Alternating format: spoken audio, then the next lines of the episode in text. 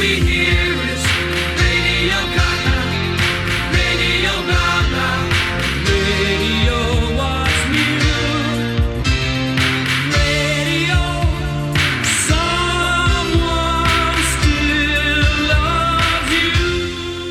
Hola, hola, ¿cómo están? Bienvenidos a una edición más de Crónicas por Radio Cas. Yo soy Juanjo Marín y estoy, como siempre, acompañado por. Palo Brites. Hijas Cáceres. Y hoy, edición especial la primavera. Arrancamos Sí. en la primavera. Yo creo que todos los alérgicos nos dimos cuenta que arrancó la primavera oficialmente. Está aquí. está, está entre nosotros. Feliz día, chicos, feliz día. Feliz A todos. Hachu, ¿hoy de qué nos vas a hablar? Yo les voy a hablar de la colonia perdida de Roanoke. Roanoke, impre. Siempre con temas así extraños. Sí, muy Yo hoy voy a hablar, la- hace unos episodios atrás les estuve hablando de cómo dejar de procrastinar. Sí. Entonces hoy les voy a dar los tips para ser más productivos. Ah, genial. Todos queremos. Exacto, el siguiente paso. Sí. ¿Y vos, Palo? Yo les voy a hablar de. eh, les voy a hablar un poco de Jorge Drexler. Uh, Lo queremos mucho. impre, artista del siglo, Sí. Bueno, mismo. volvemos en un ratito.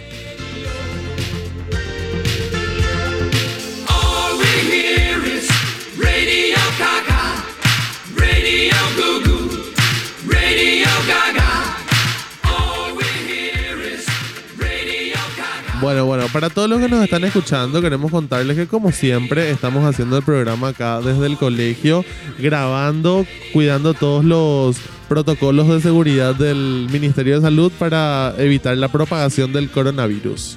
Bueno, Hachu, contanos hoy ese tema extraño que tenías. Bueno, la colonia perdida de Roanoke. No sé si alguna vez escucharon. Nunca, Ajá. ni Bueno. sé dónde es. Ok.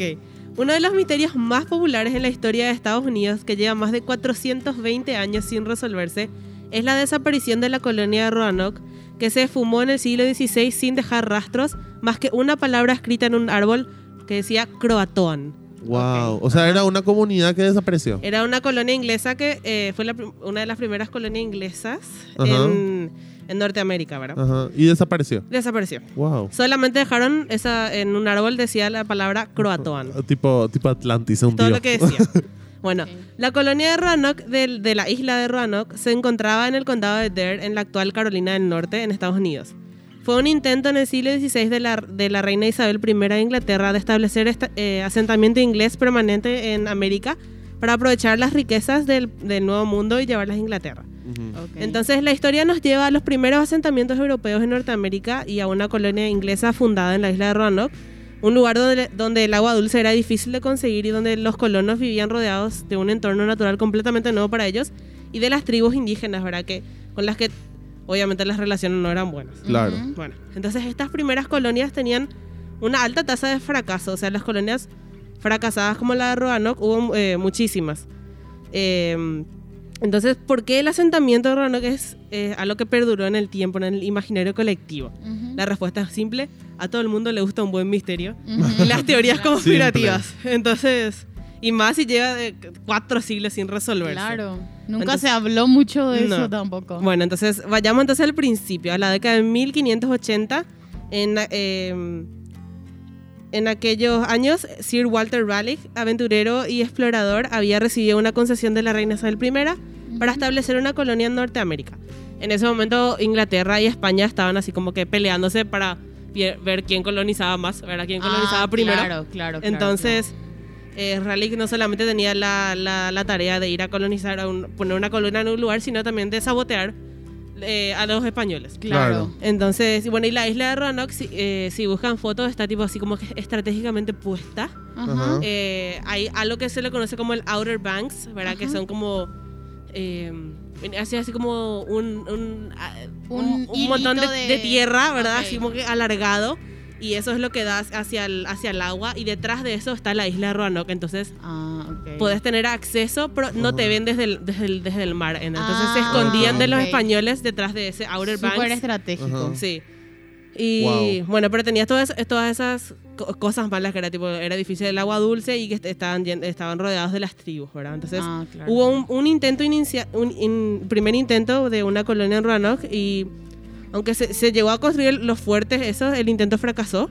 Ajá. Hasta que en 1587 Raleigh envió un grupo de 117 colonos liderado por John White que iba a servir como gobernador a fundar un asentamiento en la bahía de Chesapeake y como estaba cerca de Roanoke le dijo vayan un poco a ver Mm. qué onda Roanoke, ¿verdad? Y llegaron ahí y se quedaron ahí en vez de ir a donde tendrían que haber ido en realidad.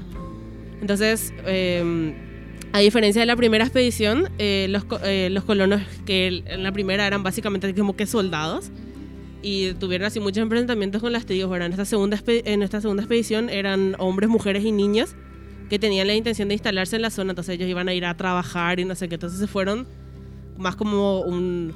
Era un, eh, políticamente tenía que llevarse bien con las tribus para poder quedarse ahí. Entonces, esa fue la segunda expedición. Y esa es la que se quedó ahí. Ah, ya- ya, Em, se quedaron ellos ahí. Los, los que eran las familias que se mandaron, ¿verdad? En, el primero, en el primero eran más como más que soldados, ¿verdad? Que ahí tuvieron muchos enfrentamientos. Ah.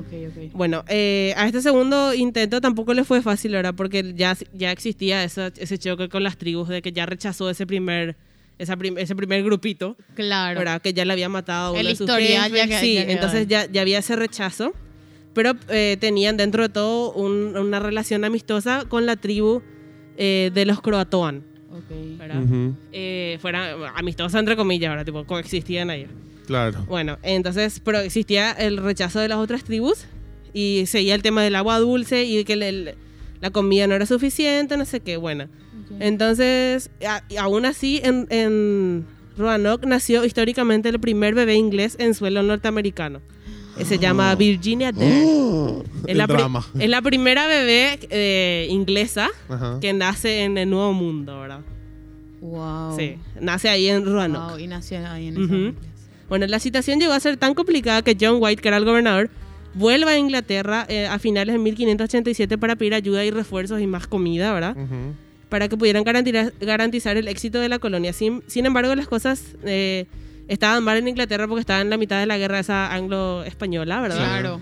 Entonces, y no pudo volver hasta tres años después. Wow. Y cuando llega White a Roanoke se encontró con un panorama totalmente inesperado. No había nadie, ni un alma, y las construcciones de madera habían sido desmanteladas sin señales de lucha. Wow. Y aunque los hombres de White buscaron a los colonos por todas partes, no fueron capaces de encontrar a ninguno de los 90 hombres, 17 mujeres y 11 niños de la colonia de Roanoke. Entonces, a- Tres Miedo. años después. tres años después él pudo volver, ¿verdad? Porque Ajá. todos los esfuerzos de, y la, la- la financiación de la corona estaban puestos en la pelea guerra, con claro. España, ¿verdad? Y en tres años desaparecieron. Así En se tres años eh, nadie- no le pudieron encontrar a las personas y era tipo llamativo que todo lo- su fuerte y las casas que tenían estaban todas desmanteladas, y por no es que estaban tiradas, sino Claro. que se mudaron. cuidadosamente de- desmantelaron sus lugares. ¿verdad? Entonces White antes de, de partir a Inglaterra les dice que a, a los colonos les dice que tallen una cruz de Malta en alguno de los árboles como mensaje de que fueron como que atacados o obligados a salir.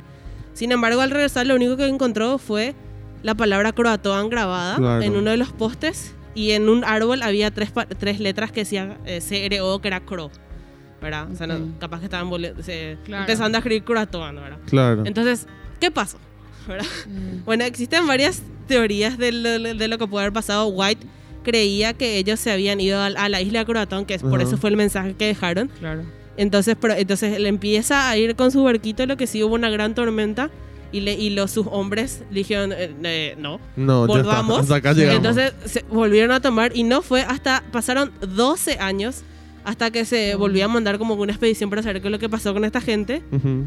Y eh, sin embargo, o sea, el barco, no sé, paró en otro lado, no sé qué dice, para buscar eh, cosas de aromática, no sé qué tipo, o sea, Ujú. no se fueron a buscarle y se regresaron a Inglaterra. Así, O sin, sea, sin llegar. que- Sí, y después no hubo ninguna otra Les expedición porque... repeliendo. Sí, o sea, se fueron a buscarle, pero en realidad encontraron otra cosa por el, por el camino y se las tomaron. Lo que sí, Ok. el Raleigh este fue detenido por traición al rey Jacobo eh, I y entonces ya no, ya no hubo otra expedición. Y entonces a partir de ese momento surgieron eh, muchas, eh, varias hipótesis, ¿verdad? La Claro. primera es que la colonia fue eh, arrasada por las tribus. O sea, le, le mataron las tribus, ¿verdad? Claro, pero ahí, por ejemplo, ¿por qué las tribus ordenarían la madera? Claro, y eso dice, ¿verdad? Tipo, por más viable y eh, posible que sea, ¿verdad? Y obvia que parezca, por las, por las fricciones que habían, Ajá. ¿verdad? Tipo, fue descartado, podés descartar por el hecho de que por qué van a desmantelar cuidadosamente Claro. si, si hubo una matanza, ¿verdad? ¿Por ¿Por qué va- ordenarías? Bueno, vamos a ordenar la madera a esta gente. Claro. No tiene sentido. y Pero lo peor es que, tipo, no, no vamos a dejar acá, sino que vamos a llevar a otra parte. No sé, O capaz pensaron en todo eso. Puede ser, O bueno, tal esa, vez. esa es la te- una teoría. Y la, segu- O la segunda son los hombres que viven bajo tierra. Puede ser. ¿Quién sabe? No sabemos. Bueno, la segunda teoría es la, la más popular, ¿verdad? Que, es, que se integraron a las otras tribus, ¿verdad? Eh. a las tribus Ah, locales. ok. Esta teoría está un poco reforzada por, por los descubrimientos arqueológicos. En un artículo publicado en The New York Times en agosto del 2015, Ujú. muestra que un equipo arqueológico encontró artefactos como fusiles de chispa o frascos de comida que podrían pertenecer a los colonos perdidos, ya que los objetos son del, del siglo XVI. Y los nativos no tenían en esa época la tecnología para, para crear esto, ¿verdad? Bueno, los, igual los descubrimientos no son concluyentes, sobre todo por la dificultad de, para datar los artefactos. O sea, digo, crees que es del 16. Claro, claro. Pero ¿cómo son una pista igual. Existe un proyecto eh, que se llama Proyecto de ADN Colonia Perdida, que comenzó en el 2005, que es un intento en desarrollo que usa pruebas de ADN para ayudar a determinar si alguno de los supervivientes de la colonia perdida se integró a las tribus de los nativos americanos, eh, ya fuese por adopción o por esclavitud, ¿verdad? Entonces el proyecto intenta, ellos realizan pruebas y ahí intentan tipo, rastrear si es que tu ADN está ligado a la, ya sea al- a los colonos perdidos Ujú. o al... Sí o sí tenés que tener algún tipo de, de- de sangre de nativa, ¿verdad? Para poder Claro, hacer... Es súper claro. voluntario, tipo, Claro. ¿crees que vos sos... Literalmente en su página entras, ¿verdad? Y tiene así como que una lista de, de apellidos, de que podría ser tipo relacionados a los colonos, ¿verdad? Ujú. Y digo, ¿crees que sos eh, familiar del colono perdido? ¿Entendés? Y Claro. Te hacen la prueba eso, y, ahí... Eso hasta ahora está, está vigente. Claro, es- está en desarrollo porque no, no- no tuvieron Ah. resultados así como que concluyentes tampoco. Claro. Pero sí. Bueno, entonces, pese a los descubrimientos arqueológicos o, o leyendas populares, ¿verdad? Que refuerzan la teoría de que se integraron a las tribus de la zona, nadie puede dar una respuesta definitiva de qué es lo que le pasó, ¿verdad? Y bueno, Claro. esto, esto le da el nombre a, a esta gente de la colonia perdida, Wow. de Roanoke. Wow. Impre. Imagínate, y te descuidas y ellos son los que están escondidos en el Triángulo de las Bermudas. Sí. Conectada a todas las teorías. Conectar todos los programas. Bueno, vamos a esta primera pausa con esta música de Andrés Calamaro, Cuando no estás.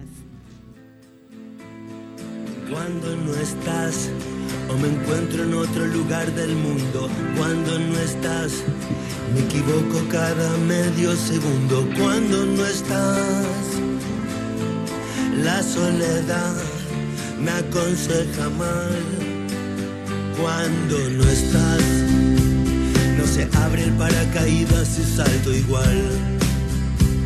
Y me pierdo en habitaciones vacías. Cuando no estás,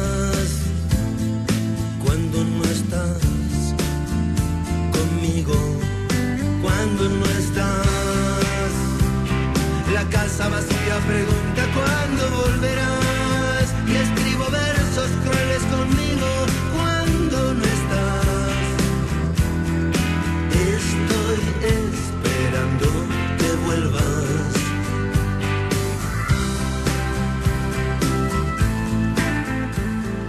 Realmente un temazo este de Calamaro, me encanta. bueno, entonces vamos a hablar un poco de cómo ser un poquito más productivos en, en casa, ¿verdad? Interesante. Eh, yo creo que a todos nos tocó con, cuando empezó el tema de que íbamos a estar en cuarentena, que íbamos a estar un poco más encerrados que antes. Claro. Como que Eh, tenías más tiempo. Claro, tenías más tiempo, ¿verdad? Pero, pa- pero parecía que el tiempo eh, pasaba más rápido, Sí. ¿verdad? Claro. O como que no podías aprovechar tu tiempo, ¿verdad? Claro. Y esto es completamente normal, primero que nada, ¿verdad? Porque... Porque encima estás en tu casa. Claro, Mm. estás en tu casa. Entonces, eh, muchas veces nosotros relacionamos como me voy al trabajo a trabajar y en mi casa estoy para descansar, Sí, ¿verdad? Exacto. Entonces, como que... eh, Tenés espa- los espacios separados. Claro, o sea, tenés los espacios separados, pero físicamente totalmente separados, claro. ¿verdad? O sea, tenés que salir de tu casa para irte a trabajar, ¿verdad? Y ese justamente es un- el primer tip que, te, que, que da una psicóloga que se llama Sena Sleiman Dayoub. Es una psicóloga clínica de la, de la UCAP, ¿sí? Ok. Entonces, el primer tip que ella da es delimitar los espacios del hogar, Ujú. ¿verdad? ¿Qué significa esto? Que eh, vos tenés que tener tus espacios, ¿verdad? O sea, tenés, en tu pieza tenés tu espacio para descansar, tenés, o en tu misma pieza puedes tener también tu oficina si es que eso es el espacio que tenés, ¿verdad? Disponible. Pero no acostarte con tu computadora Claro, a tratar de trabajar. Exacto, o sea, porque no lo vas a lograr. Claro. o sea, tener, tener tu escritorio donde vas a tener tu computadora, donde vas a trabajar y ahí, ahí hacer todo tu trabajo. ¿verdad? Y cuando te vas a tu cama es para relajarte, para descansar, Claro. ¿verdad? El segundo tip que ella eh, da es establecer una rutina, ¿sí? Porque, porque estamos trabajando en casa, no podemos sobrepasar nuestro límite o trabajar de más, que es lo que le pasa también a mucha gente. Sí. ¿verdad? Que se va al otro extremo, que es que trabaja más de las Claro. horas que, que tiene que trabajar porque dice, ah, no, voy a continuar nomás haciendo total, ya estoy acá trabajando. ¿verdad? Exactamente. Y te quedas despierto hasta las 3 de la mañana Sí. trabajando y ni te diste cuenta. Claro, ¿entendés? ¿entendés? Y es como que hiciste dos días laborales en uno y tenés que estar otra vez al día siguiente Claro. porque, porque nadie te va a, a reconocer ese trabajo extra que hiciste Exactamente. porque es como que, ¿por Bueno, qué? Pero ahí puede funcionar ese tema de las alarmas, de poner así, bueno, dentro de 40 minutos va a sonar mi alarma y ahí voy a Claro. descansar 15. Claro, claro, claro. Porque también tenemos que, que ser conscientes en el, en el día a día laboral. No es que, o sea, todo el mundo trabaja ocho horas, ¿verdad? Eh, pero no es que trabaja ocho horas reloj, sino que tiene unos, unos descansos. Te yo, vas al baño, te vas al un baño, café. caminás un rato, te reís con tus compañeros de trabajo. O sea, tenés esos pequeños breaks que hacen que vos te desconcentres para volver a trabajar. Claro. Entonces, eso también es importante que no perdamos cuando estamos trabajando en casa. Y obviamente eh, me refiero a trabajar y estudiar, ¿verdad? También Sí, para la, la claro. gente que está estudiando. Exactamente. Porque, porque yo creo que pasa más inclusive con la gente que estudia. El, no voy a estudiar nomás en mi cama ahora y al final te diste cuenta que dormiste una siesta de dos horas porque mientras Ups, estabas me leyendo. confundí. claro. O no haces nada, tipo te distraes, o sea, porque inconscientemente vos- tu cuerpo sabe que la cama significa Sí, puedes relajarte, exacto. de la hora del noni. O sea, a mí me pasa, por ejemplo, la otra vez tenía que estudiar para un examen y dije, voy a leer en mi cama, Mm. ¿verdad? Y no me podía concentrar, o sea, Sí. tenía ahí, no podía. No, Entonces, es que literal- cuando lees uno, una misma oración y no ent- entendés todas las palabras por separado, pero no podés entender la oración Sí. y lees 15 veces y no entendés. Sí, exactamente. Eso pasa re cuando estás acostado en tu cama leyendo. Sí, entonces tuve que traer una silla y sentarme en la silla a leer, porque si no, no iba a poder, ¿verdad? Bueno, entonces, el tercer tip es enfocarse en el rendimiento y desarrollar la creatividad. Ujú. Porque es normal que por el consecuencia del estado de confinamiento las personas tengan mayores dificultades para concentrarse, motivarse y para ser productivos en general, Re, ¿verdad? re. Y también es algo importante, pero esto va fuera de los tips, ¿verdad? Porque la otra vez vi una charla que decía que cada uno tiene que definir su, su concepto de productivo, ¿verdad? Porque para mí no es lo mismo ser productivo que para Palo, por ejemplo. Claro. O sea, eh, hablaba justo un psicólogo, ¿verdad? Que decía que uno de sus pacientes le decía, yo no me siento productivo en cuarentena, Ujú. ¿verdad?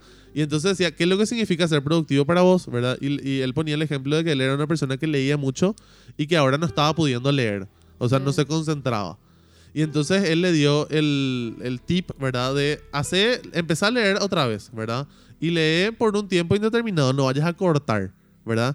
Y dice que el paciente se dio cuenta que él al quinto día de, le- de leer todos los días volvía a tener ese ritmo que tenía antes de, Claro. de la cuarentena. O sea, que necesitaba nomás volver al training que, que tenía, Claro. ¿verdad? Y no, y no rendirse porque al día dos digo, eh, ay Dios, no, no puedo leer, ¿entendés? Sino que eh, seguir esforzándote un poquito más hasta que hasta que por fin puedas volver al ritmo porque al final seguís siendo la misma persona que era antes de la Yo diría, cuarentena. tipo, empezar de a poco, ya sea tipo, no sé, ejercicio o dibujar o plantar algo en tu jardín. No sé, tipo, empezar, hacer, no sé, cinco minutos de ejercicio, dibujar una flor pequeña, plantar un pequeño, una pequeña semillita. ¿entendés? O sea, Claro. Exactamente. no, no porque no, querés hacer un- una cosa inmensa, no tenés que empezar tipo gigante, tipo, empezar a poco y ahí gradualmente andas subiendo Porque hasta también, que puedas, ¿verdad? porque también está bueno no, no culparse a uno mismo por bajar la productividad, porque el 100% de las personas de este mundo bajó el nivel de productividad. Totalmente. Sí. ¿Entendés? O sea, es algo normal es- y muy natural. Que es justamente el, el tip número cuatro. ¿verdad? Que es entender que es un proceso esto. Sí. O sea, no, eh, lo mismo que pasó con, con, todo, lo- con todo lo que se reinventó, ¿verdad? O sea, Claro. no es que de hoy a mañana me voy a acostumbrar a trabajar en mi casa y de hoy a mañana voy a ser tan productivo como era en la oficina, ¿verdad? Exactamente. Porque hay muchísima gente a la que le dio por ser más productivo en su casa y hay muchísima gente a la que le dio ser menos productivo. Entonces, entender nomás de que somos personas diferentes Claro. y, que, y que nos puede pasar a todos. Y ¿verdad? también pasa que, bueno, estás capaz esos primeros, ese primer mes o, o primeros dos meses de cuarentena fue como que, bueno, me voy a tranquilizar y voy a estar en paz y después capaz al tercer mes te aparece una idea de la nada y empezás a producir y te Exacto. explotas de creatividad y, y pasa, ¿entendés? Es, Totalmente. cada, cada persona tiene su ritmo también. ¿verdad? Bueno, el tip número 5 es mantenerse activo y reconocer las emociones, ¿verdad? Porque también pasa mucho que ahora estamos viviendo como que emociones muy fuertes, Ujú. ¿verdad? Y es importante darse cuenta de nuestras emociones y procesarlas. O sea, no solamente eh, si es que yo siento que estoy con mucha ansiedad, eh, como que intentar esconder, esconder, esconder para poder seguir porque en algún momento va a explotar. Claro. ¿Verdad? Va a tener un breakdown. Exacto. Entonces, impresionante. eh, y eso hay que evitar llegar a, a- a eso siempre, ¿verdad? Dentro de lo que se pueda. Tip número 6, identificar los aspectos positivos de la crisis. Ok. Porque así como hay aspectos malos, hay también aspectos buenos, ¿verdad? Por Mm. ejemplo, yo algo que rescato muchísimo es que todo el mundo ahora como que está más tiempo con su familia, ¿verdad? Aprovecha mucho más el tiempo que antes no teníamos porque, no sé, entre el Por trabajo, la el facultad ritmo de la y vida. el resto de las cosas pasábamos muy poco tiempo con, con nuestra familia. El tip número 7 es mantener el contacto con los seres queridos. O sea, más allá de tu familia núcleo, ¿verdad? Con la que estás siempre, ¿verdad? O sea, seguir hablando con tus amigos, con el resto de tu familia. la forma de mantenerte en contacto con Claro, o sea, buscar el, el seguir eh, estando en... Estando ahí, en Claro. la vida del otro. O sea, el, el popular tener el distanciamiento físico, pero no el social, ¿verdad? o sea, Claro, seguir claro. estando en social. Y por último, el tip más importante es buscar apoyo profesional si es que vos tenés una situación que te sobrepasa. O sea, acordarnos de que no somos superhéroes. de que si es que, si es que estamos en una situación que decimos yo no puedo manejar esto, buscar a alguien que nos ayude. No tener miedo a pedir ayuda. Claro. Clave. Exacto, o sea, no necesariamente, o sea, si un amigo te puede ayudar, genial, ¿verdad? O sea, habla con ese amigo, con esa persona, y si no tenés una persona, habla con un profesional que te pueda Claro. ayudar con eso. Ir al psicólogo. Es Eh, eh, eh, es Fundamental. tip número uno. Yo Pero creo que sí. podemos resumir todos los tips en la salud mental. Claro, ¿verdad? porque es, Uno es no lo puede más ser eh, productivo o eh, creativo o estudiar bien, estar bien, en- más en este tiempo de cuarentena donde mucha gente vive, está, está sola, mucha gente está tipo, no todos tienen familia grande. Claro. Yo tengo familia grande y somos un montón dentro de la casa, ¿verdad? Pero hay unos que no sé, están de a dos. o que viven solos, que se Claro, mudaron. O sea, Claro. es, la, la base de todo es la salud mental, o si no, no, no podés funcionar. Claro. Claro. Perdonarse a sí mismo por todas las cosas que pasan. No. Amo esta terapia. No, y otra cosa, otra cosa y para terminar de, de lo que de lo que escuchaba en esa charla que estaba que les conté, es que nosotros vivimos en una cultura en donde relacionamos inconscientemente el estrés con ser exitosos. Sí. O sea, Sí. es como que si yo no paso estrés con lo que estoy haciendo, yo no estoy siendo exitoso. O sea, ¿por qué esto no me estresa? Es como que... No estoy haciendo esto nada. es- claro, no estoy haciendo nada, ¿entendés? Y, y ser consciente que el estrés es algo que nosotros más creamos Exactamente. dentro, o sea, o, o un, o no sé, o está sea, muy impuesto en el, en el sistema de trabajo. claro, ¿verdad? y está vos- normalizado, Sí, ¿verdad? sí. Y es como que algo que en, en realidad el estrés tiene que ser una señal de, espera, algo está mal acá, Sí. ¿entendés? En vez de que esté bien. Sí, hay que solucionar, hay que cambiar una cosita para que todo esté mejor. ¿entendés? Exacto. Eh, eh, un ratito antes de, de Sí. terminar lo que yo les quiero recomendar, un documental está en Netflix, se llama Heal, Ajá, Ujú. ¿verdad? Y habla justamente de esto, ¿verdad? De cómo un- la mente te puede enfermar o te puede curar, ¿verdad? claro. En acompañamiento con la, la- la medicina tradicional, ¿verdad? Pero habla de eso, ¿verdad? Cómo tu mente es tan poderosa que realmente te puede enfermar, ¿verdad? Y eso es el estrés, ¿verdad? Y, o te puede curar. Claro, las dos Entonces, cosas. Claro, voy a, ver, Véanlo. voy a ver hoy ese Véanlo, Heal se llama. Bueno, Gracias, pero nos vamos a una brevísima pausa escuchando este tema de Sabina en el Boulevard de los Sueños Rotos. de los sueños rotos vive una dama de poncho rojo, pelo de plata carne morena, mestiza ardiente de lengua libre, gata valiente de piel de tigre, con voz de rayo de luna llena. por el bulevar de los sueños rotos.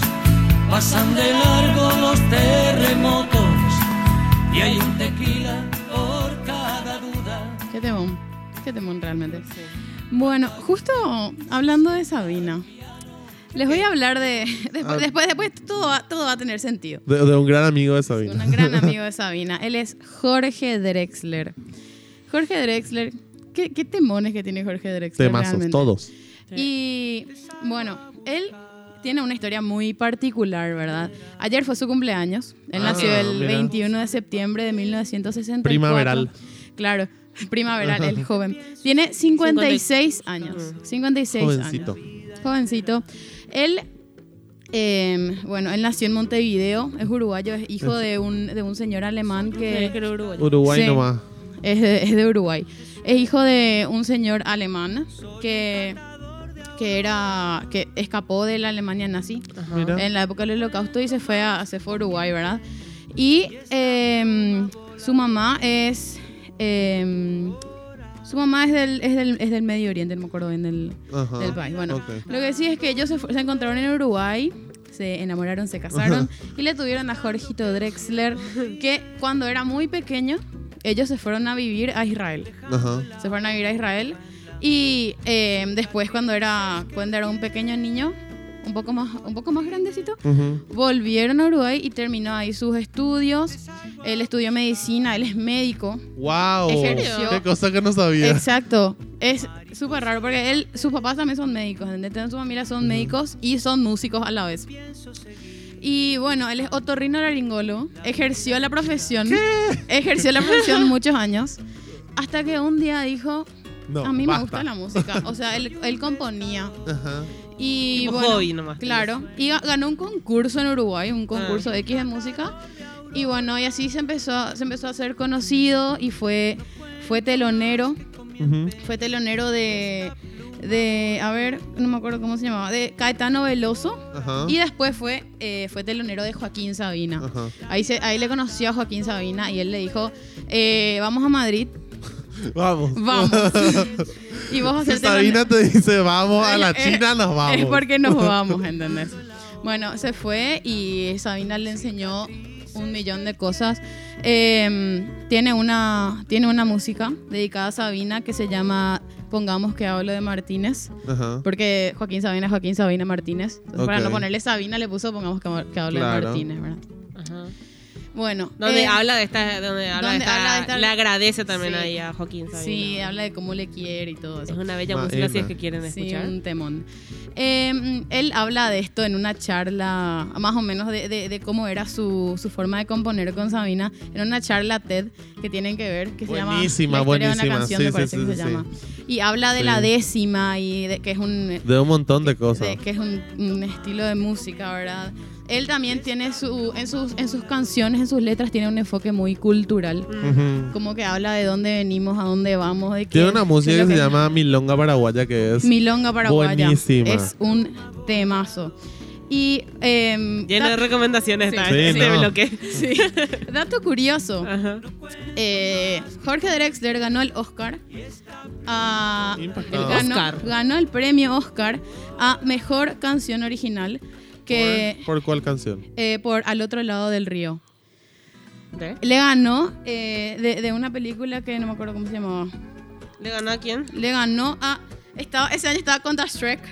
Ah, que estaba Wow. eh, accidental, Accidentally in Love. Era esa música. Que estaba, que, la- que estaba compitiendo Que contra. es al otro temazo, ¿verdad? ¿verdad? Sí. Y bueno, y e- ese, o sea, él quería cantar esa música en, en el premio Oscar, ¿verdad? Ajá. Y no le dejaron cantar porque él no era tan conocido. No era tan conocido, entonces, tipo. Pero estaba ganando el Oscar y no le dejaron. Sí, wow. en- y en- Qué entonces épocas. le dijeron, bueno, Antonio Banderas va a cantar. por vos. 2005 nomás. 2005. Cantó Antonio Banderas en vez de él. Cantó Antonio Banderas No en vez de él creer. con un guitarrista y él no estaba de acuerdo y dijo, sí, bueno, que cante, pero yo no estoy de acuerdo.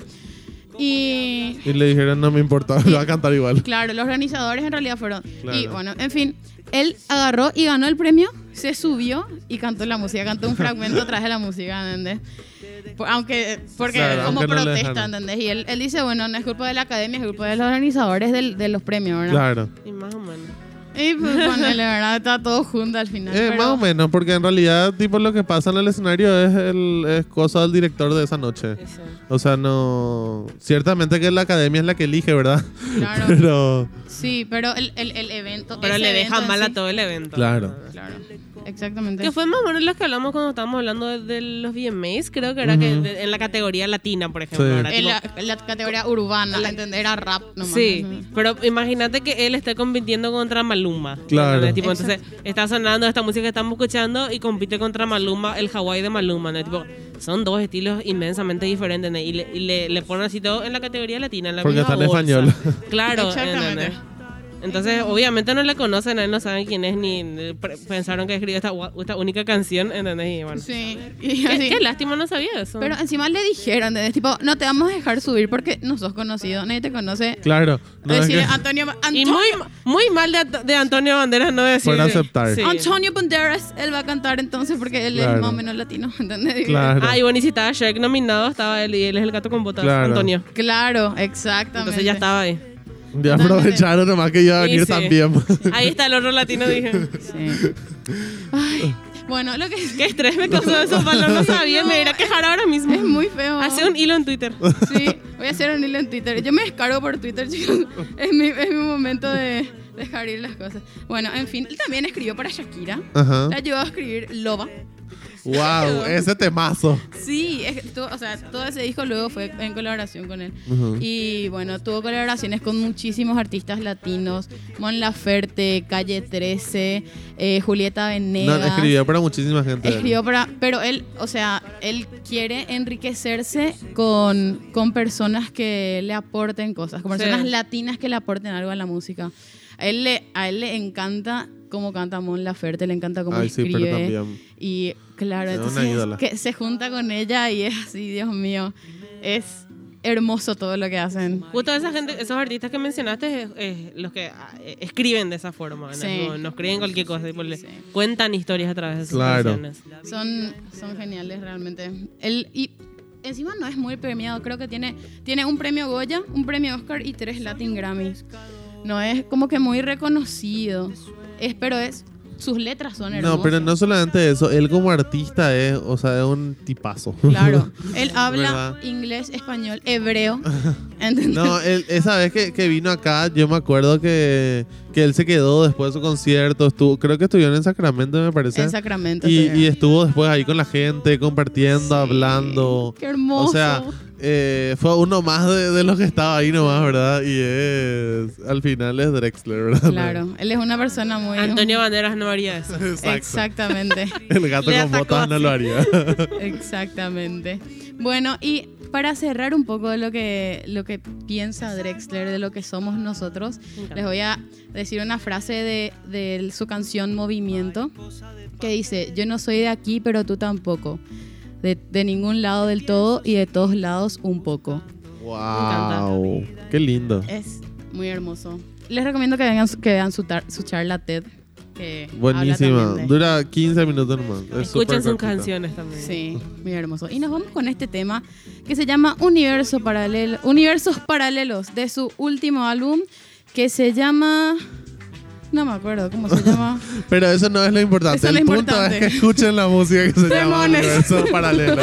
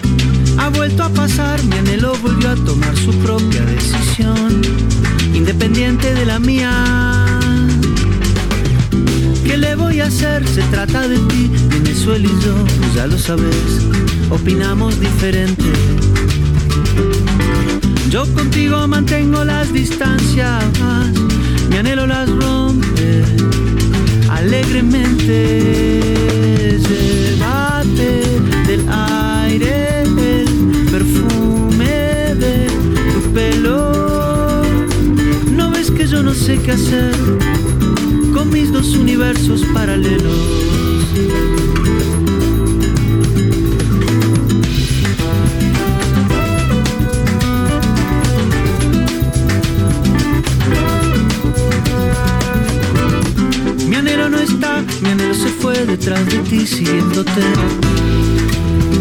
por la avenida. Ha vuelto a pasar, mi anhelo volvió a tomar su propia decisión, independiente de la mía. Oh. ¿Qué le voy a hacer? Se trata de ti, Venezuela y yo, ya lo sabes, opinamos diferente. Yo contigo mantengo las distancias, mi anhelo las rompe alegremente. Llévate del aire el perfume de tu pelo. No ves que yo no sé qué hacer con mis dos universos paralelos.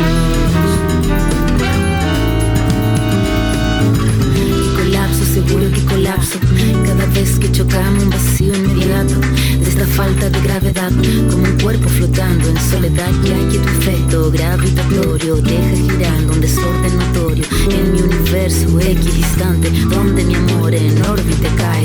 Caen estrellas, caen las leyes completas del cosmos perdido que busca tu huella. Este lazo satelital de esta fuerza universal. Voy un paso adelante de un golpe seguro y un beso distante. Yo te quiero, mi amor, de manera inconstante. Y mi puesto va vigilante. Llévate del aire el perfume de tu pelo.